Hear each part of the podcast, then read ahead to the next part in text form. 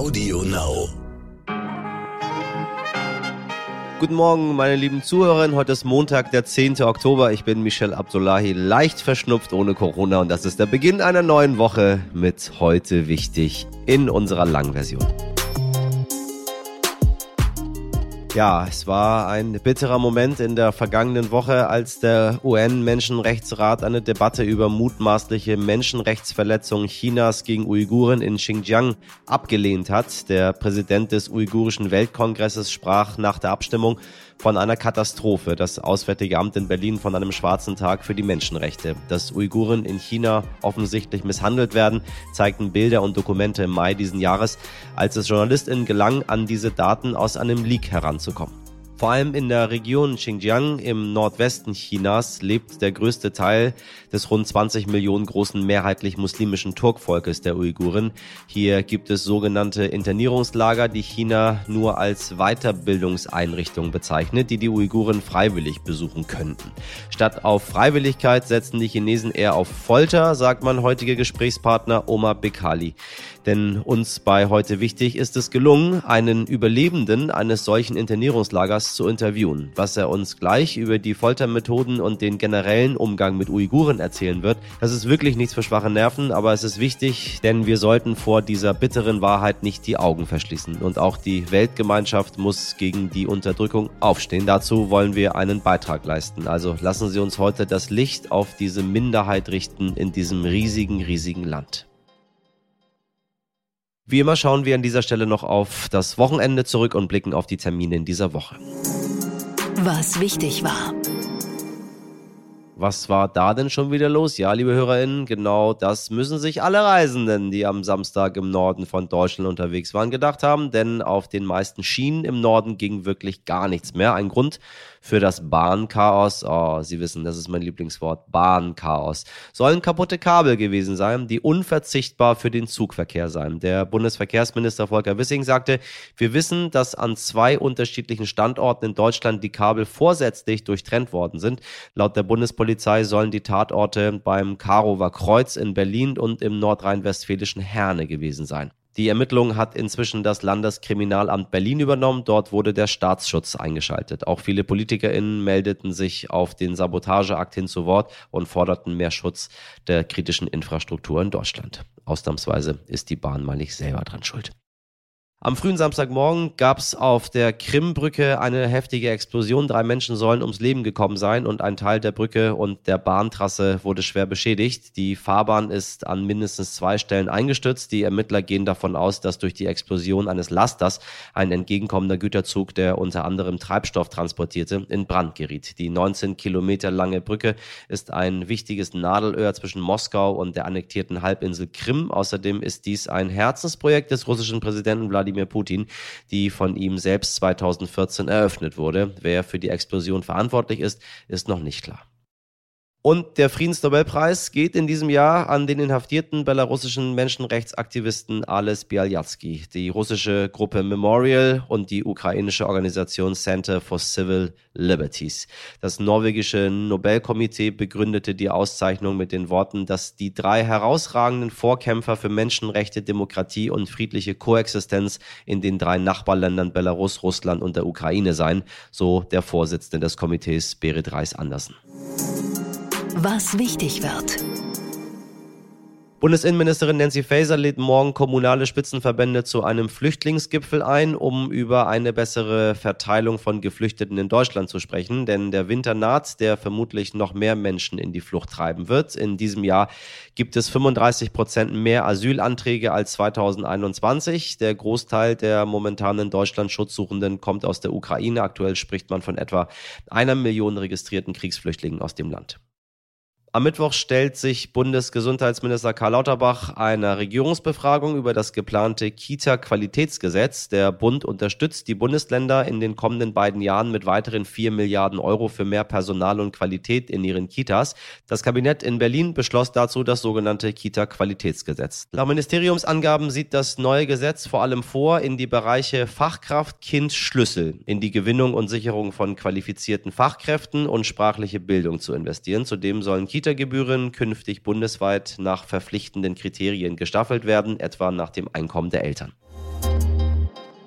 Niedersachsen hat gewählt. Ja, ja, ja. Und damit ist die letzte Landtagswahl in diesem Jahr durch. Wenig überraschend hat die SPD des amtierenden Ministerpräsidenten Stefan Weil die Wahl gewonnen. Für SPD und Grüne würde es nun für eine Koalition reichen. Somit könnte es sein, dass die aktuelle große Koalition in Niedersachsen aufgelöst wird. Die Wahlbeteiligung war mit 60 Prozent geringer als bei der letzten Wahl. Was die Ergebnisse nun bedeuten, das ordnet uns der RTL-NTV-Politikchef Nikolaus Blome ein.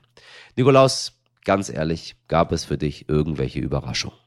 Mich hat überrascht das starke Abschneiden der AfD. Das ist ein Comeback der Partei der Pessimisten, die die Zukunft des Landes in sehr, sehr düsteren Farben malen und letztlich, tja, eigentlich auch eine Partei der Putin-Freunde sind.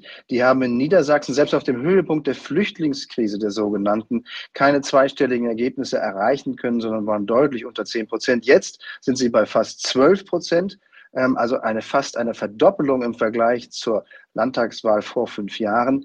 Das ist eine Art Wetterleuchten oder eine Art Vorgeschmack auf das, was der Ampel der Bundesregierung im Winter bevorsteht, an Unmut über ihre Politik.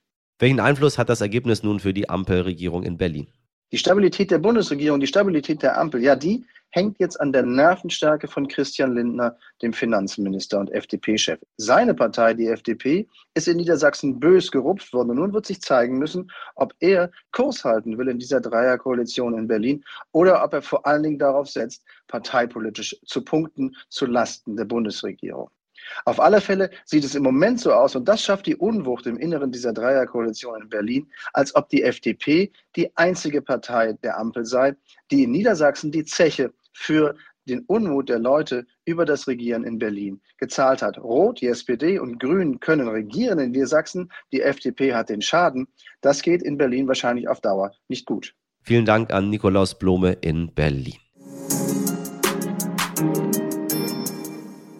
Heute spreche ich mit Omar Bekali und er ist wirklich ein außergewöhnlicher Interviewpartner hier bei Heute Wichtig, denn er hat in seinem Leben schon unglaublich viel Leid erfahren. Psychische und physische Folter gehört da auch dazu. Und warum? Omar ist Uigure und China wirft ihm und seinem Volk Terrorismus vor. Die Uiguren, das ist eine kleine Minderheit von etwa 20 Millionen Menschen in der Region Xinjiang im Nordwesten Chinas. Chinesische Quellen erwähnen sie um das Jahr 300. In dieser Zeit reichen ethnische Verbindungen zu den heutigen Türken. Seit dem 15. Jahrhundert sind die Uiguren überwiegend muslimisch. Rund 90 Prozent aller Uiguren weltweit leben in der chinesischen Provinz Xinjiang, die formal uigurisches autonomes Gebiet Xinjiang heißt. Die Uiguren selbst bezeichnen ihr angestammtes Gebiet als Ostturkestan. China bestreitet immer wieder, das Volk zu unterdrücken, doch im Mai diesen Jahres sind interne Bilder und Dokumente unter dem Namen Xinjiang Police Files aufgetaucht, Bilder, die die dortigen Misshandlungen belegen. Ende August 2022 veröffentlichte das UN-Menschenrechtsbüro einen Bericht, in dem von möglichen internationalen Verbrechen, insbesondere Verbrechen gegen die Menschlichkeit, die Rede ist. Omar Bekali saß in einem dieser Internierungslager und nun möchte ich mit ihm über die Situation dort und die Lage der Uiguren sprechen. Oma, vielen Dank, dass du mit uns sprichst. Ich fühle mich sehr geehrt. Das ist das erste Mal, dass ich mit jemandem spreche, der in einem dieser leider inzwischen berühmten Lager in China gefangen war, in denen Uiguren gezwungen sind zu leben. Oma, du hast diese Internierungslager überlebt. Wie bist du dort überhaupt gelandet? Im März 2017 bin ich in Omuchi auf eine Expo gegangen, die Expo Astana, eine bekannte Messe, und dort wurde ich illegal verhaftet. Da gab es keine bestimmten Anschuldigungen, kein Cold Case, mit dem irgendwie begründet wurde, warum sie dich verhaftet haben? Als sie mich verhaftet haben, haben sie mir überhaupt keine Dokumente oder Papiere vorgelegt. Sie haben auch keine Anschuldigungen gegen mich ausgesprochen. Sie haben mir eine schwarze Haube über den Kopf gezogen. Da waren zwei Polizeiwagen und fünf Polizisten. Die Beamten haben mich dann auf die Polizeistation gebracht. Wie fühlst du dich jetzt, wenn du über diese Situation sprichst? Ich meine, du hast irgendwo gearbeitet und wenige Stunden später warst du gefangen in einem Lager. Ich meine, das ist unglaublich. Mana shu eng dastlabdagi tutilgan kunilam Als sie mich verhaftet haben, hatte ich im ersten Moment sehr große Angst. Ich habe gedacht, dass sie mich abschlachten werden, einfach so auf der Stelle umbringen. Das war das, was ich gedacht habe. Danach haben sie mich vier Tage lang gefoltert, damit ich einen Bericht unterschreibe. Man könnte sagen, eine Art Einziehungsbrief, der bestätigt, dass ich zugebe, diese Art von Verbrechen begangen zu haben. Das sollte ich unterschreiben. Ich habe mich geweigert und dafür haben sie mich vier Tage lang gefoltert. Qo'l qo'yishga ya'ni o'zlari yozgan reportga qo'l qo'ysanglar sen ishing tugaydi uni qiynamaymiz deb shuni majburlagan Wie müssen wir uns diese Lager vorstellen? Was passiert dort? Gibt es dort täglich Gewalt und Folter? Die Menschen außerhalb des Camps wissen nicht, was drinnen passiert. Das Camp ist umgeben von hohen Mauern, vier Meter etwa, und an den Mauern sind elektronische Kabel. Und im Camp befinden sich in jeder Zelle zwischen 30 und 40 Leuten. Und jeden Tag werden drei bis vier Leute herausgepickt und gefoltert. Sehr schlimm gefoltert. Sie haben uns jeden Tag gefoltert, indem sie uns hungern ließen. Sie haben uns auch körperlich gefoltert. Und wenn wir uns immer noch gewehrt haben, haben sie uns in einen kleinen schwarzen Raum gesperrt, einen kleinen dunklen Raum. Sie haben fünf verschiedene Foltermethoden angewendet. Bei der ersten foltern einen drei Polizisten ziemlich schlimm und danach muss man 24 Stunden an der Wand in einer Zelle stehen. Und wenn man sich dann noch wehrt, muss man auf einem Tigerstuhl Platz nehmen. Das ist eine Art Metallstuhl, bei dem die Hände und Füße an den Stuhl gefesselt werden. Bevor man auf diesen Stuhl gesetzt wird, foltern sie einen auch hier extrem stark. Dann geht's für 24 Stunden auf den Tigerstuhl. Die dritte Methode ist, sie sperren einen in ein kleines würfelartiges Gefängnis, eine Zelle, ganz klein. Der Raum ist komplett dunkel. Die vierte Methode ist für den Sommer. Dann setzen sie einen in der prallen Sonne auf einen glatten Boden und da muss man dann nackt sitzen. Im Winter setzen sie einen auf Eis. Die fünfte ist ein Wassergefängnis. Hier hängt man an seinen Händen und das Wasser steigt einem bis zum Hals. Da wird man dann eine Weile ganz alleine gelassen. Ich habe diese Foltermethode nicht selber erlebt, aber meine Zellengenossen haben mir erzählt, dass sie so gefoltert wurden. Also ist Folter dort Alltag. Wie können wir uns den Rest dieses Lebens im Lager vorstellen? Wie sind die Lebensbedingungen, wenn man nicht gefoltert wird? Muss man arbeiten? Kann man schlafen? Gibt es etwas zu essen? Medizin?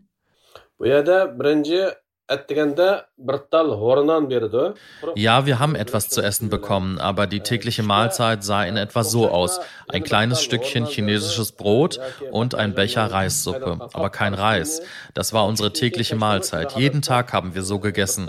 Vor dem Essen mussten wir die Kommunistische Partei Chinas huldigen und mussten rote Lieder singen, die die Kommunistische Partei Chinas loben.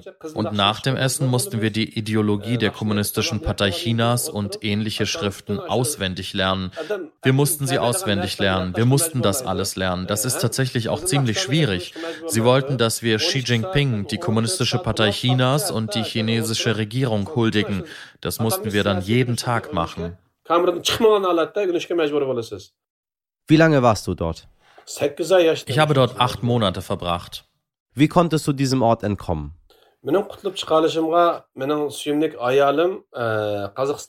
Ich habe das Ganze überlebt, weil meine wunderbare Frau in Kasachstan mit den Medien gesprochen hat. Sie hat das Außenministerium kontaktiert und gesagt, dass ihr kasachischer Ehemann Omer Bekali in China illegal verhaftet wurde. Ich glaube, das ist der Hauptgrund, weshalb ich das Ganze überlebt habe, weil sie mit den Medien gesprochen hat. Fühlst du dich als Chinese? Was ist deine Nationalität? Was fühlst du in deinem Herzen, wenn dich jemand fragt, wo du herkommst? Ich wurde in Turpan geboren und ich sehe mich als Einheimischer, denn das ist meine Heimat und mein Vaterland. Später bin ich dann nach Kasachstan gezogen und habe die kasachische Staatsbürgerschaft bekommen. Die Regierung, die chinesische Regierung leugnet die Lager bis heute und sie sprechen nur von Bildungseinrichtungen. Was ist deine Haltung zu dieser Bezeichnung? Xitoy agar shu narsalar lagerlar Wenn China leugnet, was ich berichte, dann sollten sie einfach mal eine Stunde der Überwachungskameras aus dem Gefängnis veröffentlichen. Denn im Gefängnis innerhalb des Internierungslagers waren viele Kameras. In jeder Zelle, in jedem einzelnen Raum waren mindestens zwei Kameras, die uns aufgezeichnet haben. Sie können einfach eine Stunde dieser Aufnahmen veröffentlichen, können mir und der Welt zeigen, dass auch nur ein Mann ein glückliches, normales Leben im Lager geführt hat, dass er gut gegessen hat, gut geschlafen hat und dass er technisch ausgebildet ausgebildet wurde. Zeigt der Welt einfach, dass ich ein Lügner bin. Zeigt der Welt diese Beweise. Das würde doch reichen. Hast du irgendwelche Zahlen, wie viele Menschen in diesen Lagern gefangen gehalten werden oder wie viele Lager überhaupt existieren? Biz dastlabda u lagerda yotgan vaqtimizda biz bildiğimiz chunki u yerdan odamni yo'tkab als ich verhaftet wurde, waren 5.000 bis 6.000 Menschen in einem einzigen Lager. Menschen wurden andauernd zwischen den Lagern hin und her transportiert. und dadurch haben wir herausgefunden, dass es zu diesem Zeitpunkt insgesamt neun Lager gab, nur in der Stadt Karami. Das Lager, in dem ich gefangen war, war ein ziemlich strenges Lager. Wir durften überhaupt nicht raus an die frische Luft gehen und beinahe jede Woche sind junge Menschen einfach verschwunden. Entweder wurden sie in ein anderes Lager geschickt oder sie leben einfach nicht mehr.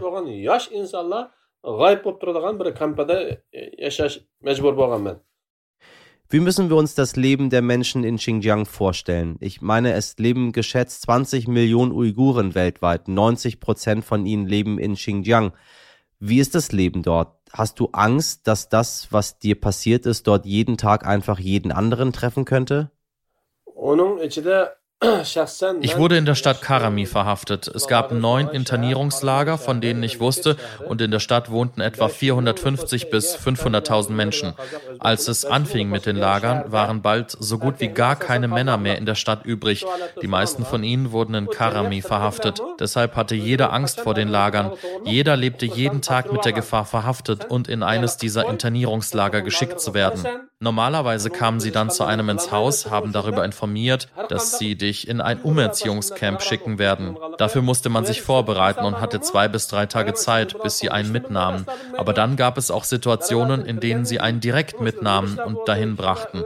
Nachdem man im Lager war, wusste niemand, was mit einem passiert war. Man wusste nicht, ob und wie die Leute gefoltert und ob sie getötet werden. Und die Information, die man oft bekam, war die, dass der Gefangene bereits tot sei. Ob das nun stimmte oder nicht. Ansonsten erzählten sie einem gar nichts. Die Medien und der Informationsfluss waren streng kontrolliert.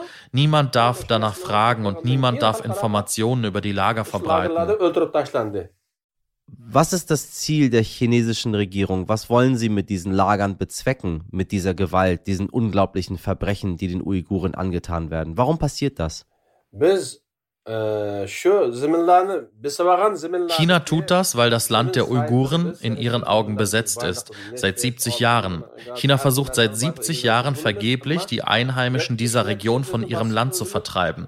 Wir haben unsere Sprache aber nicht verändert. Wir haben unsere Kultur nicht verändert. Wir haben unsere Religion nicht verändert. Dadurch klafft eine große Lücke zwischen uns und den Chinesen. Das macht sie nicht glücklich. Und das, obwohl sie die Erträge unseres Landes, das Gold, unsere Minen, Gas und Öl von uns nehmen nehmen und nutzen. Und trotzdem sehen sie in uns eine Gefahr für ihr Land. Außerdem will China eine Handelsstraße für den Westen öffnen. und dafür muss eine dieser Straßen direkt durch unser heimisches Land verlaufen. Sie wollen das Land kontrollieren, um es durch diese Art der Tyrannei und Gewalt, wie sie es sagen, zu stabilisieren. Ich meine, die Welt blickt manchmal nach China und darauf, was den Uiguren dort passiert, die Lager, die Gewalt, die Folter, die Verbrechen aber nicht immer. Ich meine, wir haben den Krieg in der Ukraine, den Krieg in Syrien, in Afghanistan, den Klimawandel, persönliche Probleme. Also ist die Tragödie, die die Uiguren in China erleben, nur eins von vielen Problemen, die die Welt hat. Und das macht mich wirklich traurig, wenn ich das von dir, Oma, höre, was den Leuten dort passiert. Was denkst du passiert? Denn wenn wir nicht genauer hinschauen, also ich meine, die meisten Regierungen auf der Welt pflegen Beziehungen zu China, all diese Regierungsbeamten reisen nach China, aber meiner Meinung nach passiert da einfach nicht viel. Die Lager sind immer noch dort, die Leute werden gefoltert und getötet und du bist einer, mit dem ich darüber sprechen kann, ein Opfer, ein Zeuge, ein Überlebender. Was wird passieren, wenn die Leute nicht genauer auf China schauen und auf diese Verbrechen? Man ikkinchi dunyo urushidan keyingi yahudiylarniki bu qirg'inchilik masalasidan Tatsächlich bin ich sehr enttäuscht von der Welt und der internationalen Gemeinschaft. Denn obwohl sie den Völkermord als solchen anerkennen, obwohl es zumindest acht Länder gibt, die den Völkermord an den Uiguren als solchen ansehen und es ein uigurisches Zwangsarbeitsverhütungsgesetz gibt. und obwohl die EU China all ihrer Taten beschuldigt hat, hat sich nichts verändert, nicht in China. Der Völkermord findet dort immer noch statt. Alle Internierungslager sind nach wie vor noch in Betrieb. In ihnen hat sich absolut nichts verändert. Sie haben nichts verbessert. Und abgesehen davon bringen die Sorgen der westlichen Welt den Uiguren, die in der Diaspora leben, gar nichts. Sie haben zwar den Völkermord anerkannt, aber trotzdem gibt es keine Vorteile für die Uiguren, wenn sie zum Beispiel Asyl suchen. Wir haben keine Privilegien. Sie helfen den Menschen in China und in den Lagern nicht und helfen auch den Menschen in der Diaspora nicht. Das macht mich ziemlich traurig traurig. Wenn die Weltmächte Geschäfte mit China machen, verschließen sie die Augen vor den Millionen Menschen, die in den Lagern sterben. Und das macht mich unheimlich traurig. Aber ich glaube, auch wenn keine Länder, keine Weltmächte auf uns acht geben, gibt es trotzdem einen Gott, der auf uns aufpasst. Und die Dinge werden sich ändern.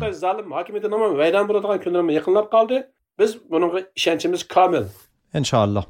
Meine letzte Frage an dich ist, ich habe dich das gar nicht gefragt, wie fühlst du dich nach all dieser Gewalt, dieser Folter, die du in den Lagern gesehen hast? Wie kannst du einfach so vor mir sitzen und so mit mir sprechen? Wie geht es dir? Wie fühlst du dich? Man özlemni texmi kuchlangandek his qilaman chunki jedes Mal, wenn ich mit den Medien, mit den JournalistInnen spreche, macht es mich stärker. Denn wir werden geschaffen, um die Welt als freie Menschen zu verlassen. Aber unsere Rechte, unsere Freiheit wird uns genommen. Jetzt, wo ich diese Rechte wiedererlangt habe und ich die Erfahrungen der Folter über mich ergehen lassen musste, muss ich einfach darüber reden. Und über die Folter und die Unterdrückung sprechen, macht mich stärker. Ich komme meinem Ziel näher, Schritt für Schritt. Işte tik turalaydigan bir ruh meni kuchdan kuchlanaki hargiz yo'qolmaydi Oma, vielen, vielen Dank für deinen Mut, dass du mit uns gesprochen hast und diese unglaubliche Geschichte mit uns geteilt hast. Und ich hoffe, die Leute, die uns zuhören, werden verstehen, was in China passiert, wenn sie das nächste Mal auf dieses Land schauen. Heute nicht ich. Die Drehverschlüsse von jeglichen Softgetränken sind uns seit der frühesten Kindheit bekannt, doch jetzt stellten einige Konsumenten vor genau diesen Softgetränken erstaunt fest. Der Deckel lässt sich bei manchen Flaschen nicht mehr wie früher komplett abschrauben. Ja, bei der Milch habe ich es auch gesehen. Ne? Er bleibt da dran hängen. Fand ich gar nicht gut. Ja, Sie haben richtig gehört, liebe Leute. Ich fand es nicht gut und ich weiß nicht, wie Sie es finden. Ganz schön blöd, wenn Sie direkt aus der Flasche trinken möchten. Jetzt ist die Frage, doch was steckt denn hinter dem unpraktischen Verschluss?